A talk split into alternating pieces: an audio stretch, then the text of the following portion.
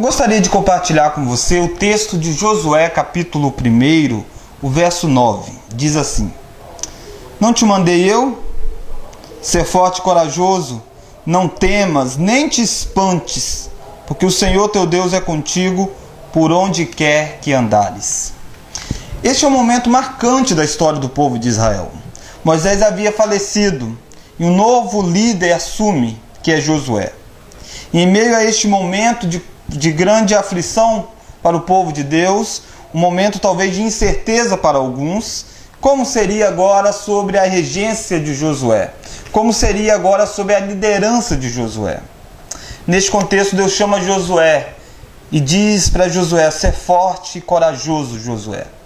É interessante que neste capítulo 1, do verso 1 ao verso de número 9, três vezes Deus diz ser forte e corajoso. Sabe de uma coisa? Há momentos na nossa vida em que nós precisamos ser encorajados por Deus.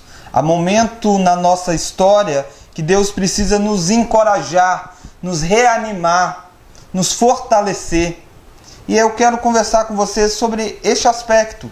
Por que, é que nós devemos ser fortes e corajosos? E o primeiro aspecto que eu quero chamar a sua atenção é que nós devemos ser fortes e corajosos, porque nós temos grandes desafios pela frente. Josué tinha os seus desafios e eu tenho certeza que você tem os seus desafios. Os desafios de Josué eram enormes. Um deles era substituir Moisés. Moisés havia falecido. O grande líder havia morrido. E agora Josué é chamado para substituí-lo. Que, que, desafio é este? Substituir o homem no qual Deus deu os dez mandamentos. O homem através de quem Deus abriu o mar vermelho o homem através de quem Deus havia conduzido Israel até este instante. Mas Deus chega para Josué e fala: Josué, você é forte e corajoso. Você tem capacidade de substituir Moisés. Não se espante diante do desafio que é liderar o povo de Deus.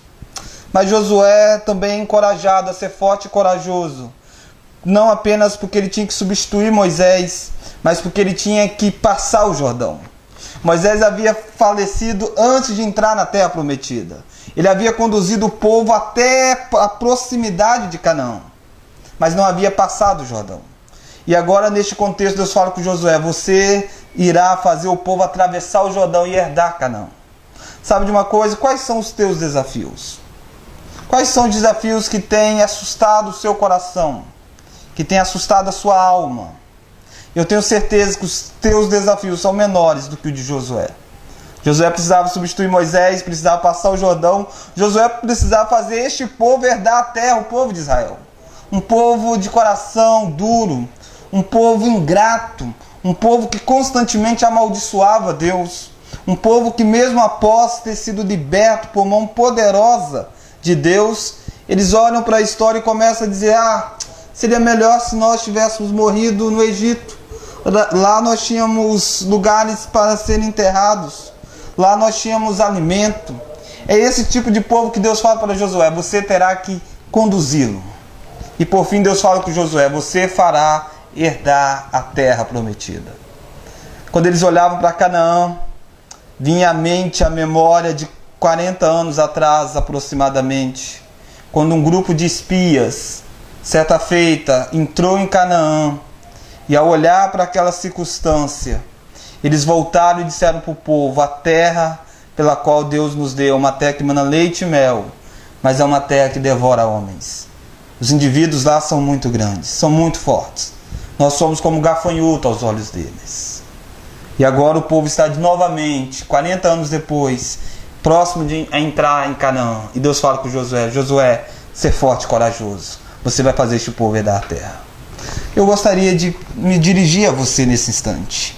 Será que você não tem se acovardado diante dos desafios que Deus tem dado a você? Aliás, o fato de você estar vivo é uma graça, um privilégio. Isso significa que Deus recobrou as misericórdias sobre a sua vida e novos desafios surgem diante de você. Ser forte e corajoso, não temas, Deus está contigo. O encorajamento que Deus dá para Josué é o fato de dizer: assim como eu fui com Moisés, eu serei contigo. O poder não estava em Moisés, o poder estava comigo. Eu estou com você, Josué. E Deus está comigo, está com você. Deus está conduzindo a nossa vida.